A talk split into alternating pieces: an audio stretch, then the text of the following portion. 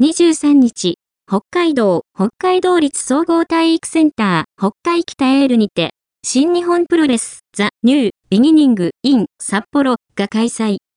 イーブルが海野翔太を破って、ネバー無差別級王座の初防衛に成功した。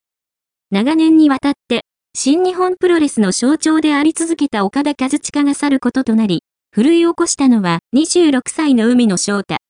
岡田が去ることを不安に思うファンに向け、これから新日本プロレスは新時代に突入する。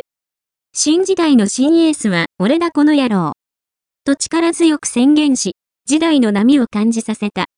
同じく、新日本を去ることになったタマトンガは、俺の代わりにイーブルをぶちのめしてくれ。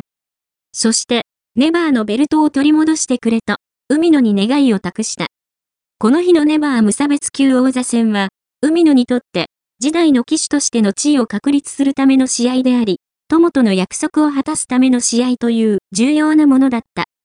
一方のイーブルは、前王者の邪気がついているとして、ネバーのベルトを黒のスプレーで塗りつぶすなど悪行三昧。ファンも、イーブル退治を海野に託していた。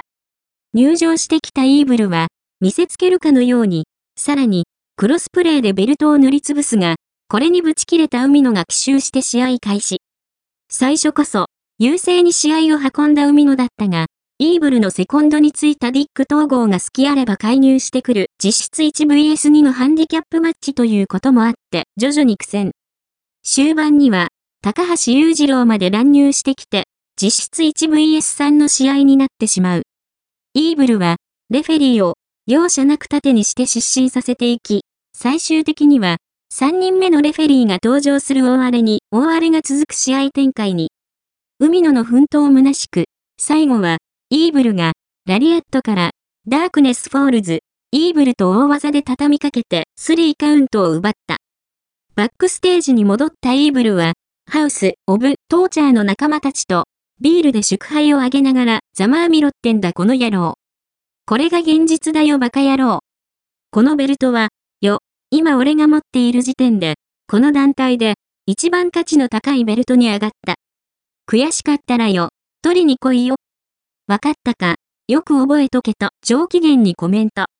一方、失意の海野は、ノーコメントで会場を後にした。